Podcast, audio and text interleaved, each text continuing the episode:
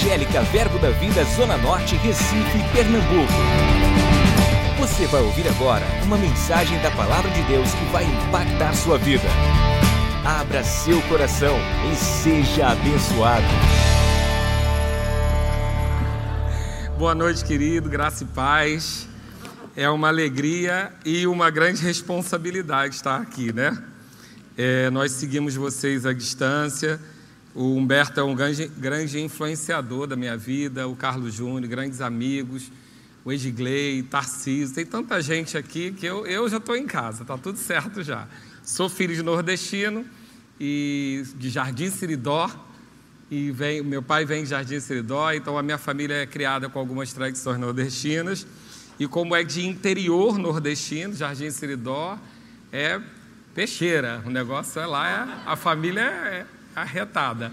Mas eu tenho sido educado pela minha esposa, ela tem quase tido um bom sucesso e a gente vai prosseguir. Eu trago para vocês um, um, grande abraço do meu supervisor, é o pastor Edmilson Nunes, ele que nos treinou, nos levantou. Nós viemos da igreja de Pedra de Guaratiba e fomos enviados para a igreja de Campo Grande, onde estamos completando nove anos agora esse mês. Estamos celebrando isso lá, comemorando lá esses nove anos. E cremos que o Senhor tem grandes coisas para tudo aquilo que está acontecendo no Verbo da Vida, não só no Rio de Janeiro, no Brasil, como em todo mundo. Há uma, uma expansão para isso que está acontecendo e a gente não pode ficar desligado. Eu vou tentar ser o mais breve possível, porque eu tenho alguns problemas com o tempo, e, então eu vou direto ao recado. Queridos, eu quando iniciou esse ano, eu tenho por hábito é, orar pelo próximo ano. Eu tenho esse hábito desde que eu, que eu assumi a igreja, eu sempre oro pelo próximo ano, aquilo que Deus tem. Eu trabalhei 30 anos com moda, então eu tinha loja de, de, de roupa, eu revendia roupa, marcas nacionais, marcas internacionais, então me acostumei a viver um ano antes. Então, quando você está usando verde, eu já estava enjoado de ver verde, porque um ano antes eu comprei o verde para você usar. Então, eu estava sempre à frente. Eu sou acostumado a trabalhar à frente. E eu levei isso para o ministério, e quando chega outubro, mais ou menos, eu, setembro, outubro, eu já começo a me inquietar no Senhor de saber o que vai ser para frente, porque Ele é o dono da obra, eu sou só um mordomo e, e eu preciso que Ele me diga. Eu sou, eu digo que eu sou igual aquele cachorro grandão que se não lançar o disco para eu buscar, eu fico perdido. Então eu começo a perguntar, e o Senhor vem ao longo desses anos trazendo para mim muita direção. Ele, em 2018, me deu uma direção para 2019 sobre ser um ano para investir em comunicação e consolidação e criar um departamento funeral e criar alguns departamentos que eu não tinha. E quando chegou 2020, eu entendi por que, que ele mandou fazer tudo aquilo. Eu abri uma poupança e quando chegou no, em março, que aconteceu a pandemia, lançou a pandemia, a gente tinha uma poupança de um ano e dois meses para comprar todos os instrumentos num só dia. A gente conseguiu equipar todo o estúdio num só dia. Depois ele me falou sobre um ano de grande novo, que foi um, ano, um período de muita angústia, porque eu não sabia o que era esse grande novo. Eu só sabia que era um desafio muito grande. Foi assim para 2020, foi a palavra que nós tivemos. Quando chegou agora para final de 2020, o Senhor me deu uma palavra sobre estabelecer especializar. E ele me disse que era o ano de especialização, que para aquilo que viria na frente a gente não poderia mais ser um faz-tudo, mas que haveria um tempo agora da igreja se especializar naquilo que estava fazendo. Então, que a gente precisava se adequar e eu comecei a trabalhar e a estudar sobre isso, a pensar sobre isso. E quando me deparei com as situações da. É uma introdução um pouco grande, mas eu preciso fazer. Quando eu me deparei com a situação da pandemia, e a gente olha de fora a pandemia, a gente pensa logo na questão da saúde, das mortes, na parte política que se evidenciou muito, mas quando você é pastor, você sabe que a pandemia não atinge somente essas áreas, mas ela também atinge a parte da alma, ela também atingiu a parte de saúde da alma, da mente, ela atingiu muito relacionamentos. Eu tive uma constatação dessa pandemia de que nós fomos colocados num lugar que nós nunca tivemos na nossa vida, pelo menos nós que estamos aqui nessa geração, que é o lugar onde todo mundo ao mesmo tempo estava sob pressão. Eu não sei como você é na sua casa, mas na minha casa, às vezes, eu chego mal, sob pressão, aborrecido, mas a minha mulher está bem. E ela percebe que eu estou mal e ela cuida de mim. Tem dia que ela está mal, né? E eu estou bem. Então eu cuido dela, eu falo já para os meus filhos, eu falo, ó, sua mãe não está legal, não. Faz tudo direitinho aí, sai da área para não dar problema. E então a gente, a gente é acostumado a equilibrar esses pratos dessa maneira. Mas quando chegou a pandemia, aconteceu uma coisa inédita. Todo mundo estava sob pressão. Não era eu, não era você, não era o ministério, não era minha esposa, não eram os meus filhos. Todos estávamos sob uma pressão. Uma pressão de, de isolamento, uma pressão de estar distância dos outros, cada um vivendo a sua aflição, a sua, as suas, as, as, os seus desafios. Eu costumo dizer, eu sou professor de família cristã, no Rema, e eu costumo dizer, pensar que nós vivemos situações hoje, por exemplo, uma pessoa solteira que tinha algum quadro de risco, ela ficou um ano e pouco sem ganhar um abraço. E a gente não consegue dimensionar, você que é casado não dimensiona o que é isso. Mas uma pessoa solteira que vive sozinha, que por, por algum motivo teve que ficar em isolamento, ela ficou um ano, ela está um ano e meses sem ganhar um abraço. E querido, deixa eu dizer, se você é verbiano de verdade, você gosta de abraço. Porque o povo pegajoso, grudento, enjoado é verbiano, né? Lá no Rio ganha beijo e barba, é uma situação. E eu levei um tempo para me adaptar, me converti rápido, dizimei rápido, mas o beijo de barba eu levei bom tempo para me acostumar. Porque era um negócio estranho. E eu vim lá do pastor Igmilson, que é pegajoso e gosta de abraçar, beijar, e eu levei um tempo para isso. Mas hoje eu também sou, cuidado comigo, eu te abraço e te beijo rápido, amém? E carioca, então, é pegajoso mesmo. E isso tudo saiu da nossa dimensão. E a gente teve muitas questões de relacionamento. E então, para eu completar essa introdução, o Senhor tratou comigo no final do ano que a igreja ia entrar numa outra estação. Eu não sou, eu sou um profeta menor, não sou da linha Humberto. Eu falo sem fundo musical mesmo. Mas, Humberto, você é minha referência de profeta. Então, acostume-se a ser citado nas minhas pregações porque realmente foi a, a, a unção que eu mais admirei quando eu conheci, foi a unção que está sobre a vida do pastor Humberto. Foi aquela que eu falei, eu vou roubar dele, porque era eu realmente me, me eu admiro demais. E, e aí me perdi, mas basicamente a gente está falando de relacionamento e dessas questões que houveram. E o Senhor então falou comigo sobre a gente se preparar para um tempo que viria agora pela frente e que nesse tempo a gente não poderia estar embaraçado. Eu sei que tem até algumas pessoas que comentaram comigo que seguiram uma série que eu fiz lá na minha igreja sobre desembaraço. E eu falei sobre desembaraço financeiro, desembaraço de associações erradas, desembaraço da roda do escarnecedor. Eu falei sobre muitos desembaraços, até que o Senhor chegou num lugar comigo que não foi muito simples e eu quero dividir com você, de uma coisa chamada reconciliação. Queridos, nós pregamos muito sobre perdão. Eu creio que você deva pregar muito sobre perdão aqui, porque perdão, vez por outra, mesmo que o pastor queira falar de prosperidade, ele, ele é inclinado a falar sobre perdão. A gente precisa de perdão uma dose por mês, porque perdão é uma coisa séria. Tanto que os discípulos viram pessoas serem ressuscitadas, os discípulos viram Jesus andar sobre as águas, os discípulos viram muita coisa acontecer e em nenhum momento eles pediram para aumentar a fé. Mas quando Jesus falou, tem que, tem que é, é, perdoar 70 vezes, 7 vezes, e aí você tem que estar tá dormindo, não é nem com o inimigo, é com o cão, porque são 490 vezes por dia. Você está dormindo com o cão, meu amigo. 490 vezes por dia, essa pessoa não é do céu. Mas ainda assim ele disse: você tem que perdoar. Você tem que perdoar essa pessoa 70 vezes 7, e aí a primeira vez que eles pedem, aumenta a minha fé. Porque é osso. 70 vezes 7, uma pessoa realmente tem que ser. E quem vai ser essa pessoa? O Roberto Carlos? O Pelé? Não, querido, vai ser o próximo. Porque para te ferir 70 vezes 7 vezes, tem que estar pertinho de você. Normalmente dorme na sua cama. Mora na sua casa. Ou você trabalha com ele. Porque se fosse fácil amar o próximo, Jesus não falou para amar o distante. Amar o distante é muito fácil. A lua de longe é linda, querido, mas de perto ela tem buracos. A gente vê os buracos todos de perto, mas de longe ela é linda. Acontece muito com os ministros. Os ministros, você olha daqui, que sucesso, né? Sapato lustroso, pele cuidada. Mas vai dormir com, o sujeito. Você não acredita que o ministro ronca, Você não acredita que o ministro come às vezes de boca aberta. A gente não acredita nessas coisas. Quem vai pensar numa coisa dessa? Mas de perto, a lua tem buracos. E esses relacionamentos sob pressão geraram muitas coisas. E o Senhor me disse que a gente precisava resolver algumas coisas antes de entrar na próxima fase. Diga comigo, há uma próxima fase. Eu não sei se você joga videogame ou não jogo, não tenho a menor paciência, mas eu sei que videogame tem fases.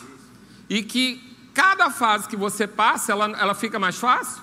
Não, ela vai ficando mais desafiadora. Porém, o prêmio aumenta, não é isso? Mas para você passar de fase, quem joga videogame sabe que numa fase que você está, você adiciona umas ferramentas para entrar na outra fase. Não dá para ir da primeira fase para a última sem pegar aqueles bônus, aqueles, né, aquelas vidas extras, algumas coisas assim. Então, querido, nós estamos vivendo um momento de pandemia, um grande desafio. Mas você é crente, não é? Então, se você é crente, deixa eu dizer, tem bônus e tem ferramenta nessa fase para você.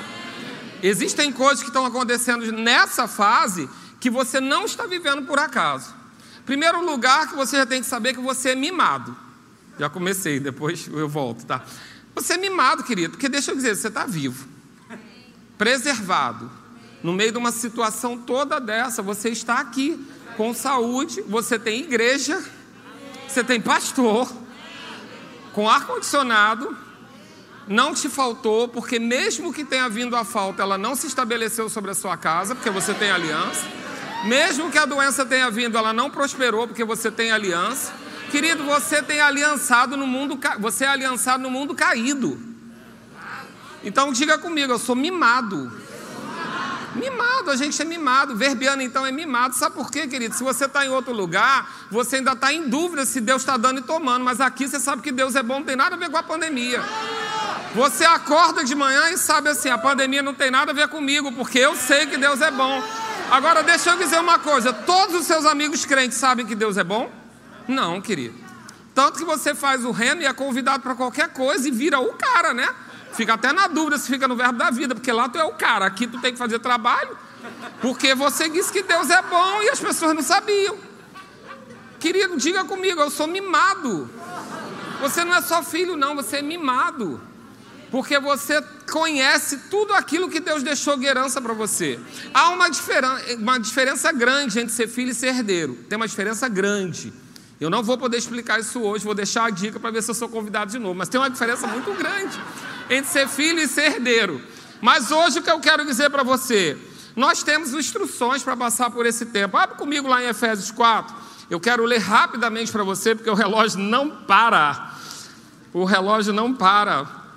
Eu nem alisei o púlpito hoje, a minha esposa diz que eu aliso o púlpito até a unção chegar, mas não dava tempo não. Vai que ela vai chegar aí no meio, amém? Glória a Deus. Efésios 4, no versículo 1 diz assim: Rogo-vos, pois eu, prisioneiro do Senhor, que andeis como?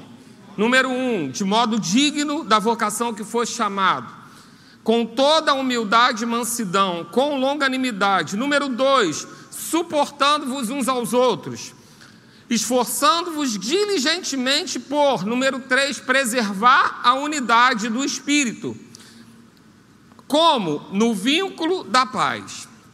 E aí ele continua dizendo que a gente é um só corpo, um só espírito, como também foi chamado numa só esperança da vossa vocação. Há um só Senhor, uma só fé, um só batismo, um só Deus e Pai de todos, o qual é sobre todos, age por meio de todos e está em todos, um só. E a graça foi concedida a cada um de nós segundo a proporção do dom de Cristo. Ou seja, nada disso aqui pode ser difícil, porque ele está dizendo que já tem graça para fazer. Então a graça não pode ser maior que o preço, o preço não pode ser maior que a graça, porque se o preço for maior que a graça, não é graça, foi pago, certo? Então a gente é lógica, não tem nem poesia nem revelação disso não. Se o preço for maior que a graça, você não ganhou de graça, você pagou. Então o preço sempre vai ser menor que a graça e ponto final. Amém? Mas aí a gente vai ter que entender que existem essas características para a gente vencer essa etapa e chegar na próxima fase. Que queria deixar eu dizer uma coisa: passar pela pandemia, a gente já resolveu esse problema, né? Isso aí a gente se assustou lá em março, abril, ficou nervoso, sabia como é que ia ser. Agora acabou. A gente só vai, a gente só está pensando como é que a gente vai chegar do outro lado. Eu recebi uma palavra e não largo mão dela, que eu vou chegar do outro lado mais rico. Amém? Amém? Porque já que tem moenda, já que tem gigante, tem uva. E uva gigante não pode ser pequena. Eu vou comer uva grande. Então eu vou chegar do outro lado e vou chegar lá mais rico e ponto final. Se você quiser, vai comigo. Se não quiser, pega outro ônibus. Mas eu vou. Amém? E aí eu descubro que eu vou chegar lá. Então agora eu já não estou mais preocupado como eu vou passar. Eu já estou pensando em como eu vou chegar. Porque tem uma retomada ali pela frente. Deixa eu dizer, querido. Você viu, eu não sei o número de vocês, mas é absurdo, né? Porque eu não fico olhando muito para não dar inveja, mas é um número absurdo do YouTube de pessoas que vocês têm seguindo vocês. Eu acho que são 40 mil, não é isso? Eu controlo, mas eu vejo. mas, querido, deixa eu dizer, não era isso antes da pandemia, era? Então tem 40 mil pessoas que não. Tem, dessas 40 mil, 20 mil provavelmente não sabia que você desistiu, souberam na pandemia, receberam alguma coisa. Na minha igreja aconteceu a mesma coisa, a gente nem tinha um trabalho grande coisa de audiovisual, teve que se aprimorar, pessoas conheceram, a gente deu um salto, hoje são quatro vezes o número que a gente tinha. Essas pessoas estão de longe. Quando a pandemia acabar, a gente vai ter que receber. Elas vão chegar. E quando elas chegarem, na minha igreja ou naqui, você vai poder estar ocupando esse banquinho? Cinco pessoas só que vão sair? Querida, a fila anda. A gente vai ter que estar evoluído.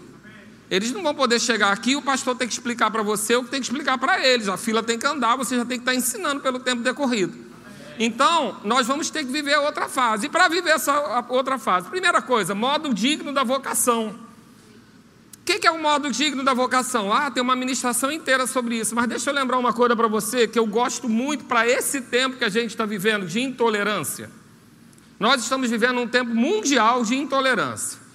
Eu penso uma coisa, se você pensa diferente, eu corto você meu, da minha rede social. Eu, eu digo que a sua opinião, eu já dou nome adjetivo para a sua opinião. Ah, isso é uma estupidez pensar diferente de mim. As pessoas estão nesse porte de intolerância. Isso cabe para a igreja? Não cabe para a igreja. Não cabe para mim, não cabe para você, porque nós temos um modo digno de viver. Nós não vivemos como o mundo. O mundo vai para a rede social e fala o que quer. Sabe por quê, querida? A rede social é um escudo, a pessoa esquece que está lá. A pessoa esquece. Ela não, ela, quando ela acorda de manhã, e dependendo do grau de, de solidão que ela tem, o Facebook pergunta para ela o que você está sentindo e o que, que interessa o Facebook saber o que eu estou sentindo. E você escreve, e as pessoas que estão lá do outro lado não estão nem um pouco interessadas em você também. Porque você simplesmente esquece que você, quando coloca uma coisa na internet, não tem mais volta. E as pessoas esqueceram isso, mas isso não é para a igreja.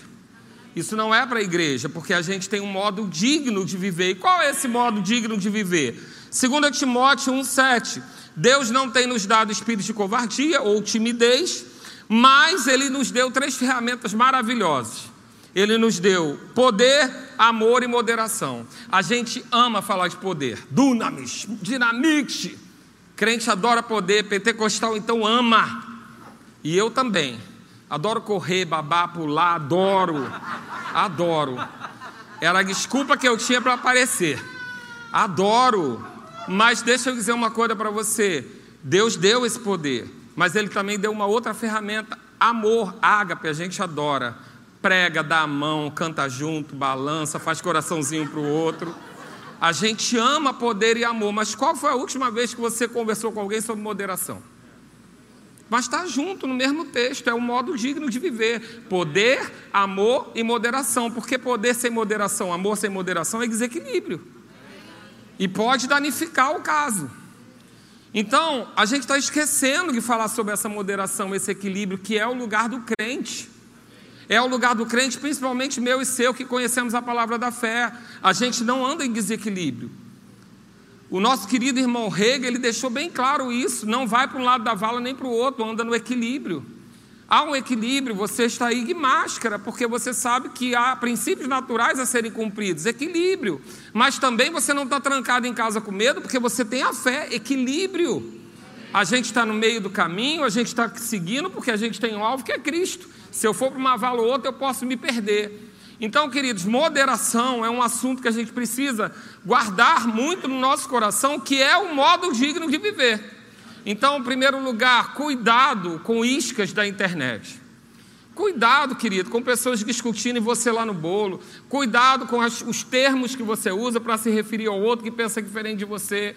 Cuidado com a maneira como você constrói o seu pensamento. Por quê? Porque o seu alvo é Cristo e ganhar pessoas. Você não foi chamado para o ministério da, da briga, você foi chamado para o ministério da reconciliação. A gente não foi chamado para tomar partido, a gente foi chamado para reconciliar o mundo com Cristo. Então, esse lugar de modo digno é uma ferramenta. Diga comigo, eu vou pegar essa ferramenta. Poder, porque não vem, que não dá tempo agora de ser crente sem poder. Se você é crente sem poder, fica ali do lado, eu vou orar, você vai receber a batida do Espírito Santo agora e resolve logo esse negócio. Amém? Porque precisa. Jesus precisou, imagina você. Jesus só começou a operar em milagres depois de receber a batida do Espírito Santo, querido. Então nem perde tempo achando que tem outro caminho, porque é esse. Amor não tem como, porque a fé ela procede, ela vai se mover através do amor. Essa é a fé do tipo de Deus. Agora, querido, a gente precisa de moderação. A gente precisa não permitir que nos roubem o lugar que fala. O nosso lugar que fala é amor. Então a gente tem um modo digno de, de procedimento da vocação. A gente tem que suportar uns aos outros. Eu venho de uma. Eu venho. o, o o, o, meu, o pastor que me treinou, o pastor Edmilson, ele é um poeta, músico. Escreveu música, livro, é um poeta. Ele vai falar com você, a voz dele é suave, tipo a voz de Roberto Carlos, né? É uma coisa mansinha. Eu não aprendi nada com ele, assim, nessa área. Eu tentei, mas eu, o lado lá de Jardim Seridó gritou mais alto. E eu sou meio bruto, então eu costumo tirar a poesia das coisas. Eu sei que é lindo dizer que suportar é dar suporte dar a mão, andar lado a lado. Mas eu acho que a sua cadeira está suportando por causa do peso que você tem. E que se ela não fosse considerada forte, você cairia. Então, dar suporte também é sustentar uma coisa, aguentar uma coisa, fazer esforço para manter algo de pé. Queridos, e quando nós pensamos em dar suporte, a gente tem que pensar, e eu queria que tivesse uma imagem, eu, a gente conseguiu, Carlos? Eu queria uma imagem que eu pedi para colocar aqui, eu preciso falar rápido. Essa imagem aqui, quando eu penso em suporte, essa aqui é a imagem principal que vem na minha cabeça. Porque a, a, você conhece aqui, a gente está falando de Moisés, Arão, Ur, e Josué está lá embaixo. Lá embaixo tem um tumulto lá acontecendo, Josué está lá. Queridos, e você, eu gosto dessa imagem, essa imagem foi Deus que me entregou. Eu fiz um retiro espiritual alguns três dias agora, se eu não me lembro, em março ou abril, não lembro. E eu pedi algo do Senhor, uma direção do Senhor, e Ele me deu essa imagem. Eu achei essa imagem na internet e era essa exatamente que eu precisava. Porque tem tanta informação aqui que dá um culto inteiro, eu não posso pregar, fica para o terceiro convite. Então. Mas aqui eu gosto de observar algumas coisas. Querido, deixa eu dizer uma coisa: existem aqui quatro líderes fantásticos e eles são completamente diferentes um do outro. É impressionante o que essa imagem ela pode representar. Uma coisa que eu acho lindo daqui é que colocaram Moisés sentado na pedra. Essa pedra está suportando Moisés. Ele não estava aguentando ficar em pé. E esses dois homens, eles não estão segurando o cajado. Queridos, faz tanta diferença. Eu vou falar de novo para você entender. Eles não estão segurando o cajado.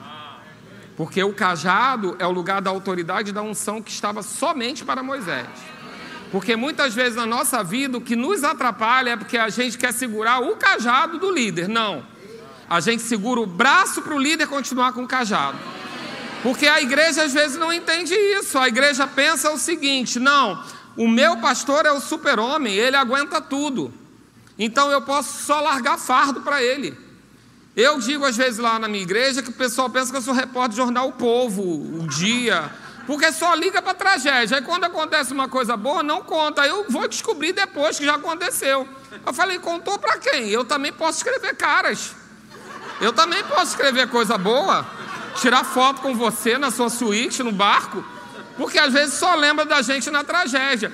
Querido, isso é fardo, é peso sobre a vida pastoral, sobre a vida de qualquer líder. Então é muito importante, eu preciso da imagem lá de novo, que esses homens estejam segurando o braço, não o cajado. Porque o lugar da unção, querida, é melhor não tocar. E aí a gente vai ver aqui Quatro figuras importantíssimas. Eu quero falar só um pouquinho, eu não sou psicólogo da personalidade deles quatro. Moisés é meio parecido comigo. Moisés é meio metódico. Deus fala com ele com lista. Eu faço lista também. Eu adoro lista. Número um, fazer isso. Número dois, fazer aquilo. Adoro ticar tudo. Final do dia fiz tudo. Ficou uau! A minha mulher entra em pânico se eu der uma lista para ela. Nem de compras no mercado ela faz. Ela vai fluindo no mercado e vai pegando as coisas. E 99% das vezes dá certo, mas ela flui. Eu, se fosse sem lista para o mercado, eu já estou aborrecido de sair de casa. Eu gosto de lista. Moisés também. Moisés, escreve aí, homem. Número um, isso. Número dois, número três, lei tal. Moisés, escreve aí tudo que vai ser. Ó, o templo vai ser assim, vai ter madeira tal, vai ter não sei o quê, não sei quantos côvados para lá. Moisés era o cara metódico. E ele só fazia do jeito que Deus falou. Tanto que o dia que ele fez errado, ele caiu, porque Deus sabia que ele era metódico, nada que bater na pedra de novo. Porque ele sabia que era. Diferente de Davi, Davi era todo inspirado, poeta, fazia errado, Deus falava, ah, mas o coração é lindo. Não, Moisés não, Moisés, vamos lá, tu é regrado, então vão lá comigo, que vai ter que ser tudo do jeito que você é. Tu é chato, então tu vai ter que ser igual a mim, chatinho. Gosta de lista, gosta de tudo. Moisés, metódico, sistemático. Foco de Moisés, processo. Qual é o processo que eu vou cumprir para fazer o que Deus mandou? Processo. É aquele que marca reunião contigo, vai com papel, abre notebook, mostra planilha. Porque ele gosta do processo, ele não quer só fazer, ele quer que seja feito de tudo, tudo sob controle. Moisés. Do outro lado, Arão. Arão era o executor, aquele cara, o que é para fazer, vão resolver, o que, que tem que fazer, vão fazer logo e a gente vai resolver, porque ele tem habilidades, ele é cheio de habilidades, mas Arão tem um problema, porque Arão ele é bom enquanto ele tem comando, mas o dia que ele fica sozinho, ele bota o bezerro de ouro lá para não dar problema com o povo. É aquele cara que é excelente para executar, mas ele não pode estar à frente, porque não foi ele que recebeu a visão. Ele, o cajado não está na mão dele, mas ele é o executor, é aquele que permite com que o outro faça. Ele tem as ferramentas que, somadas, são maravilhosas, mas o foco dele é na execução. Diga comigo: Moisés, procedimento, Arão, execução. Agora, Ur, eu vou pedir uma licença poética, porque Ur não tem muita coisa para ele sobre, na Bíblia, mas a tradição judaica escreve Ur. Na realidade, na tradição judaica, Ur foi assassinado naquele, naquele processo do bezerro de ouro pela tradição judaica. Não é Bíblia, não é doutrina, tradição judaica, amém? Não saia daqui dizendo que você aprendeu no rema que Ur morreu dessa forma. Isso é uma tradição judaica. Quem diz que Ur era do temperamento de que nada pode mudar. Moisés disse que era para fazer desse jeito, não muda. É aquele, aquele, aquele homem fiel que depois que combinou, está combinado, não vai mudar. Ele, ele, o, o, o, o principal pensamento dele são os princípios. Ele precisa estabelecer princípios. Então, às vezes, ele é, eu não sei se pode falar isso aqui, lá no Rio use brincadeira tranca-rua, tem problema não? Então, ele é aquele meio tranca-rua, porque você quer mudar tudo, ele falou: não, não. Pastor Humberto não está aqui, ele disse para a cadeira ficar aqui, a cadeira só sai daí quando o pastor Humberto disser que pode sair.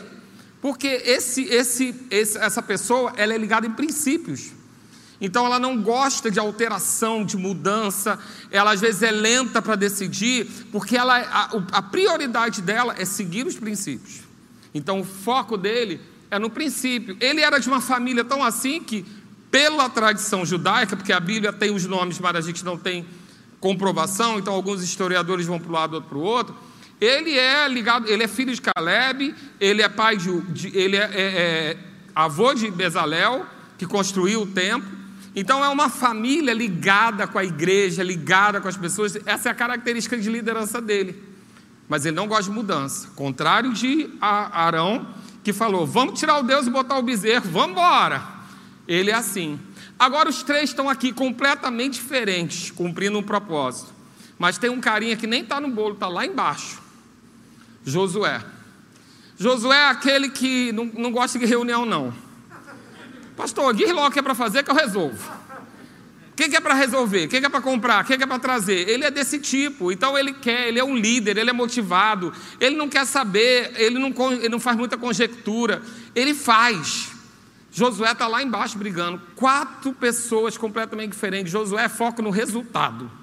quer nem saber se atropelou alguém no meio do caminho. Ele só quer resolver. Está lá.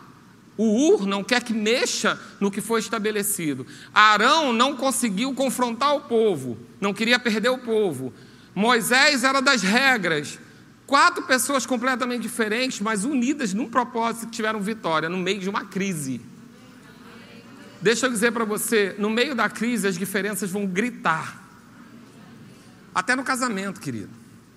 Você casou com ele porque ele era tão inspirado. Ele sempre tinha uma coisa bonita para dizer, ele sempre via a lua. Mas agora está na crise, as contas chegaram, as contas estão atrasadas, ele está olhando a lua, tu está irritada, mulher. Esse homem vai parar de olhar para a lua resolver aqui que tem que comprar feijão, arroz, fazer as compras das, das crianças aquilo que era bom vira problema. Por quê? Relacionamento, impressão. São momentos que nós estamos vivendo, impressão. A gente está, um porque está isolado, outro porque está em casa com todo mundo. Eu vivi um momento que meus filhos foram estudar fora, eu achei lindo. A tal do linho vazio é um barato, gente. Lua de mel, sou, adorei. Aí veio a pandemia, voltou tudo para casa o dia inteiro. Um marmanjo de 22, o outro de 20.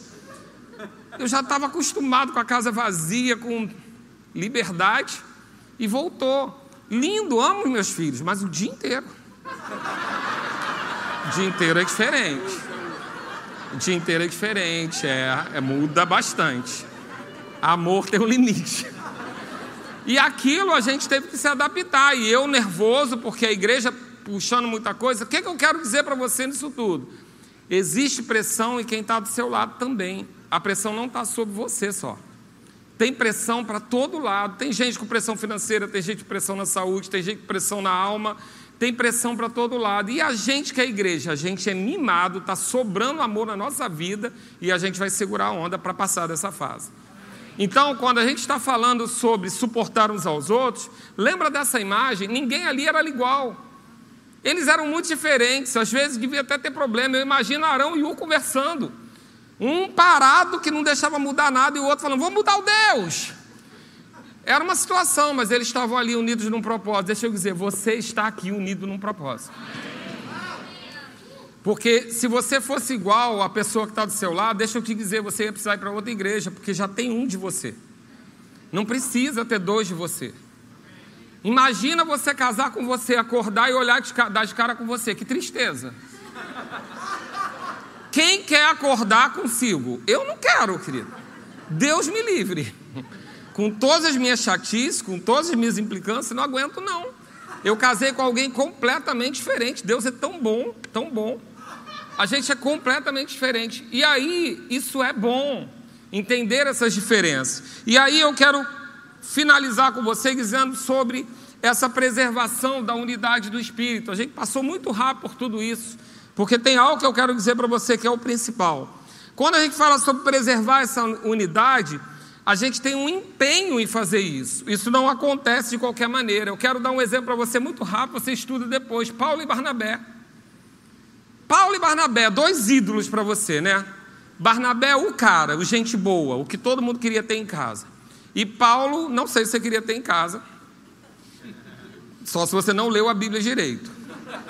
Porque Paulo não era essa gente boa toda, não. Barnabé era foco no relacionamento. Barnabé era aquele, não, o Marco vacilou, mas deixa que eu cuido dele. Paulo, não, pelo amor de Deus, esse cara está me atrasando. Porque Paulo diz o quê? Contanto que eu cumpra a minha carreira. Paulo está nem aí, porque ele vai atropelar. Porque ele tem que cumprir uma carreira. Nada tenho mais por precioso. Nada é nada, querido. A gente não diz que tudo é tudo. Nada é nada. Nada é o quê? Ah, relacionamento, problema a pessoa que está me atrasando. Nada, ele diz: nada tempo precioso, eu tenho que cumprir minha carreira, eu tenho um, um propósito. Paulo era foco no resultado, Barnabé, não, peraí, para tudo que eu vou cuidar de Marco. E os dois brigaram feio, gente. Lê na sua Bíblia com calma, se não conseguir convencer, vai lá na mensagem. Eu não dá tempo de eu abrir tudo agora para você. Depois os mestres da casa, lá na minha igreja eu prego assim, depois da quinta-feira eu boto o mestre e ele organiza tudo. Mas você vai ver que Paulo e Barnabé brigaram de verdade, a ponto de não poder caminhar junto. Barnabé foi com Marcos, Paulo foi com Silas para lugares diferentes, mas deixa eu dizer, o propósito não mudou. O respeito não mudou. Eu não tenho tempo de ler aqui, mas você vai ver que mesmo depois disso, Paulo se refere a Barnabé sempre com muita estima, sempre com muito cuidado. O respeito não mudou porque eles pensavam diferente. Existem momentos na sua vida, não estou profetizando não, que você não vai poder andar junto com quem você está hoje. Isso não quer dizer que ela vai virar seu inimigo. Amizade tem fase, a única coisa que não muda, querido, é casamento. Amém? Vem que esse negócio de amor acabou, não, que eu vou ter que falar para você se converter, porque a Bíblia diz que o amor nunca acaba. Mas eu estou dizendo para você que existem momentos da vida que a gente não vai conseguir andar junto. Velocidades diferentes. O pessoal aí que se licenciou ordenou, vai mudar de amizade. Vai ter um monte de gente que não vai dar mais para andar. Desculpa, dar essa notícia a eu. Aquela pessoa que você ama, mas só gosta de ir para a praia com biquíni pequeno. Você não vai queimar teu filme e sair no Instagram do lado dela.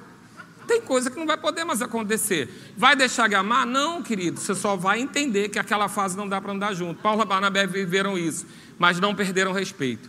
Amém? Eu não tenho como falar mais sobre isso, mas eu quero concluir com você. Eles eram muito diferentes, como eu e você somos, mas eles não perderam o foco no propósito há um propósito para a minha vida e para a sua vida como igreja, a gente não vai poder perder o foco. Porque a pandemia, ela fez com que a gente olhasse muito para a gente. Foi necessário num primeiro momento.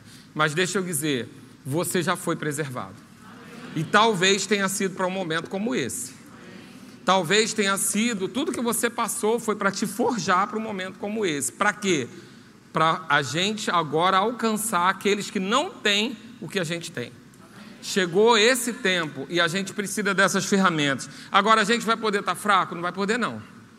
A gente vai ter que estar tá bombando. A gente vai ter que estar tá no nível de unção, ó, lá em cima. Por quê? Porque vai ser o, o nosso problema e o problema das pessoas. Para quem resolver? A gente. Quem resolve? Daniel. Quem resolve? José. Quem resolve? Davi. Vai chamar quem? O outro lá? Não, querido, é da igreja, é a gente, é o crente que vai resolver. Porque nós fomos separados para isso. E aí, o que eu quero falar para você sobre manter o vínculo da paz. Querido, esse vínculo da paz nesse momento é uma inspiração profética que eu tenho. A gente vai ter que estar muito atento, muito atento para esse tempo. E manter esse vínculo da paz, ele exige esforço. E aqui é onde eu preciso chegar para encerrar com você. Nós precisamos com, desse vínculo da paz que ele seja conquistado com esforço. E o vínculo da paz depende de uma coisa que a gente prega pouco, que é reconciliação. Vamos reconciliar o mundo com Deus, mas eu não vou me reconciliar com meu cunhado. Vamos reconciliar o mundo com Cristo, porque nós somos amor, mas aquilo que a minha sogra fez eu não consigo. E deixa eu dizer uma coisa para você nem rir tanto como você riu agora. Perdão é uma coisa, reconciliação é, é um nível mais acima. Porque Jesus te perdoou, mas você só foi reconciliado quando você se arrependeu e aceitou. É, é outro nível. Perdão é um estágio primário do crente. Primário, porque você sabe que se você não perdoar, querido, a oração está interrompida, deu tudo ruim. Aqui fala ruim também? Errado? Não é ruim, não, é ruim mesmo, né? Carioca fala é ruim. Deu ruim. Por quê? Porque o perdão é básico, mas eu estou chamando você para um outro nível. É um nível da reconciliação. Porque você, aí você não tem como dizer eu não consigo, por quê? Porque você foi chamado para reconciliar o mundo com Cristo. E você acha que Deus ia mandar você fazer uma coisa e não ia te dar habilidade para fazer? Você acha que Deus ia falar, vai lá, me representa, reconcilia lá o mundo comigo, mas tem problema você viver de qualquer jeito, não? Você com a tua sogra deixa quieto. Não, querido. Pastor acabou de dizer aqui que ministro, e você é ministro da reconciliação, dá exemplo. E reconciliação é exemplo. E aí o pastor me chama lá do Rio de Janeiro para eu dizer isso para você. E eu fico pensando com Deus: Deus, não dá para falar de prosperidade? Mas, querido, eu estou seguindo aquilo que o Espírito me falou. Quando ele me convidou, a palavra falou: reconciliação reconciliação. E eu não sei da sua vida, não sei o que você está vivendo, não sei como você está. Eu só sei uma coisa: você viveu um momento de pressão. Porque todos nós vivemos, e no momento de pressão, o pior de cada um apareceu, porque é assim mesmo, inclusive na sua casa, com a sua esposa, com a sua filha, na sua família, em todo lado. Aconteceu. E você teve que viver com isso. E hoje, para virar a chave, você vai ter que reconstruir algumas pontes que foram quebradas. Agora, deixa eu falar: restauração é muito mais difícil do que construção. Qualquer pastor sabe disso. Me dá um terreno livre, que alegria. Eu herdei uma igreja de 30 anos, que começou numa casinha, puxou, puxadinho, puxadinho, puxadinho. Cada vez que eu vou consertar um negócio, eu tenho que quebrar 30. Restaurar é muito mais difícil do que construir. Mas o Senhor, aprove ao Senhor você vir aqui hoje ouvir que não é só para construir, é para restaurar. O Senhor me falou de pontes quebradas. E como é que a gente vai caminhar e avançar se as pontes estão quebradas? Pontes quebradas que você é capaz de reconstruir, sabe por quê? Porque Deus que chamou para o ministério da reconciliação. Você tem todas as ferramentas, está tudo aí, está tudo aí na tua mochila. Ele já te deu graça, habilidade, unção, capacidade, sabedoria, conhecimento, amor, está tudo aí para você reconciliar o mundo com Cristo mas também para reconciliar com a sua sogra, com o seu patrão, com a sua autoridade, com o seu amigo, com aquele que discorda politicamente de você, porque as pontes não vão poder ter, tá, estar quebradas nessa próxima fase. Sabe por quê, querido? Deixa eu dizer uma coisa. Muro é para separação, ponte é para ligação. E nesse momento que a gente vai viver agora, você não vai poder ter caminho interrompido. Você vai, poder, vai ter que transitar com muita velocidade em qualquer lado. Eu vou dizer para você: fronteiras na sua vida vão virar planícies, você vai passar correndo. Mas as pontes não podem estar quebradas. Então, o meu convite para você nessa noite tinha 30 versículos aqui, mas eu não me dou bem com o relógio. É para dizer a você que esse processo de restauração e reconciliação, ele é bíblico e já está lá. Abre lá comigo para não dizer que eu li pouco a Bíblia, Mateus 5. Às vezes eu fico discutindo com o Espírito Santo, que eu falo, Espírito Santo, Humberto me chamou para um culto, não é uma, uma conferência.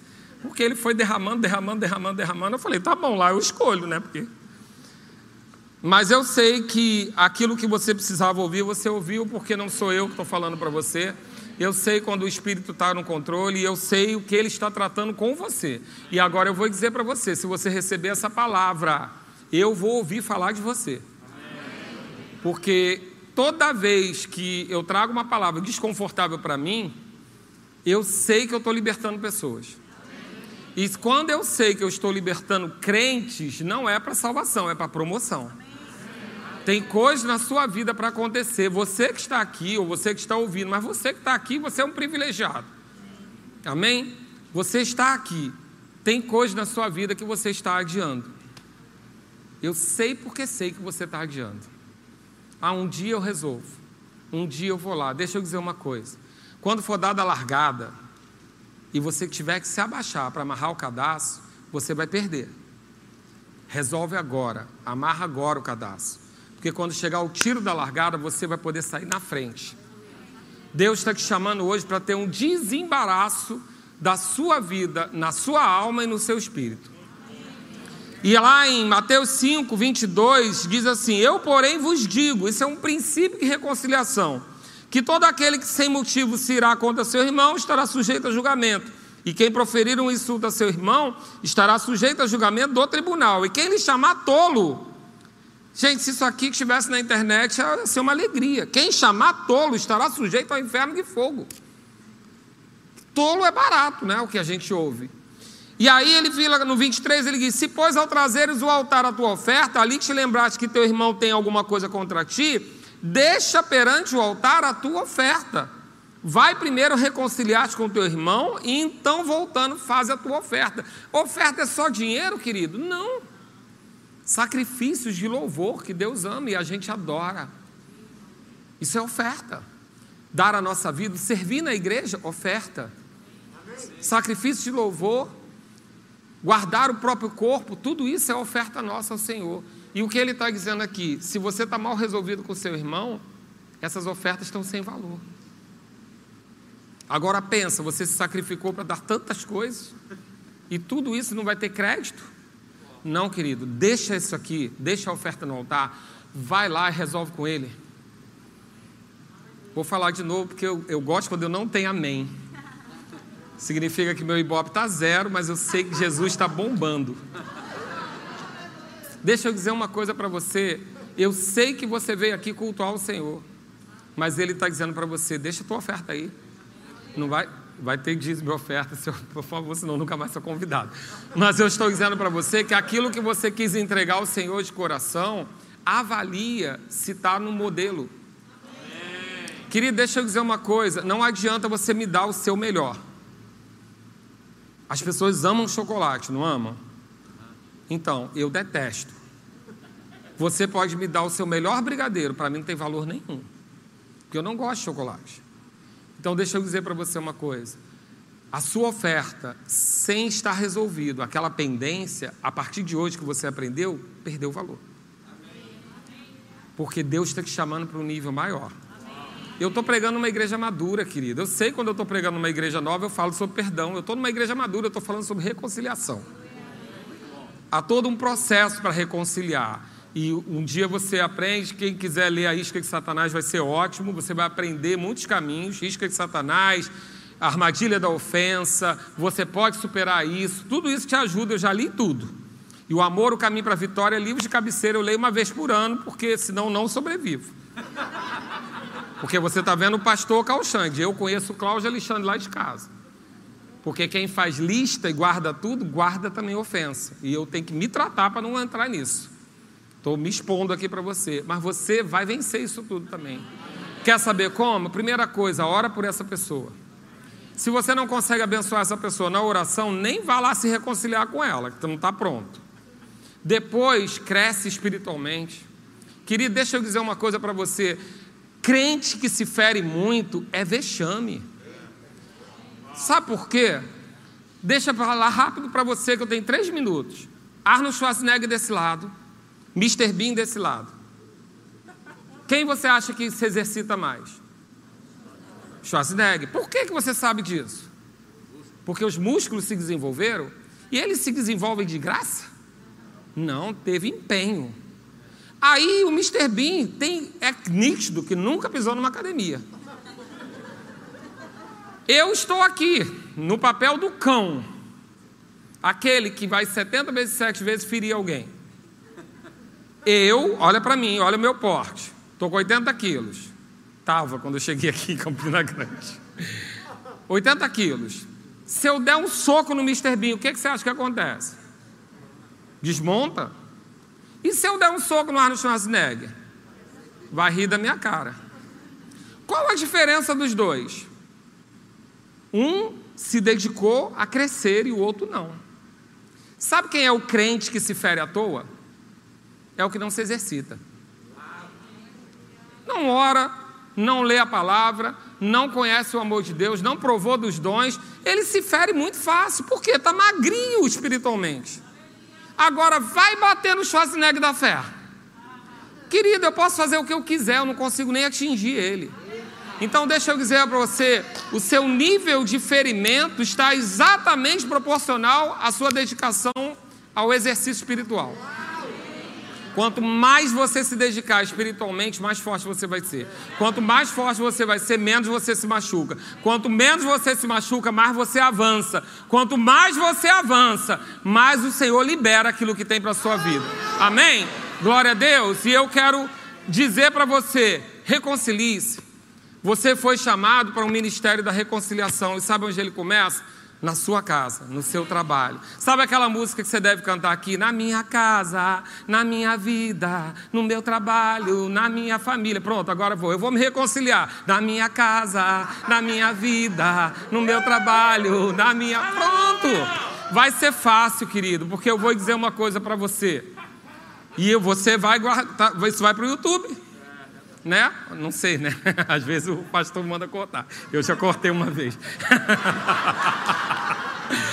Deixa eu dizer uma coisa para você. Você que está aqui, caso seja cortado, guarda no seu coração essa palavra e eu faço prova de você que se você acatar essa palavra no seu coração e que você vai chegar do outro lado mais rico, com mais saúde, com a sua família estabelecida, porque o que Deus tem para esse tempo, pós o que a gente passou, não é só chegar do outro lado. Vou repetir. Não é uma fase só para chegar do outro lado. É uma fase para você juntar bônus, juntar ferramentas, juntar armas para você chegar lá do outro lado com condições de fazer coisas muito maiores do que você fez até hoje. Amém? Você pode ficar de pé e orar por você? Pai, obrigado, Senhor. Nós te damos. Eu tenho um teclado só. Amém? Glória a Deus.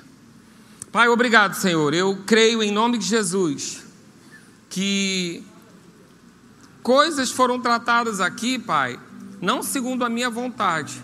Eu não conheço quase ninguém aqui, mas eu sei que o Senhor conhece cada coração nesse lugar. Pai, mas eu tenho experiência contigo. Eu já conheço como o Senhor trabalha, Pai. E se o Senhor deu a palavra, o Senhor vai dar os sinais. Eu creio em nome de Jesus, Pai, que nesse momento agora a tua unção está disponível para que os nossos corações estejam no lugar correto. Eu declaro agora, Pai, em nome de Jesus, uma unção e um bálsamo capaz de nos aliviar ao ponto de secar toda a ferida. Declaro, Senhor, que os teus filhos serão fortalecidos no Senhor. E eu creio, Pai, em pessoas que estavam orando pouco, tendo mais desejo para a oração.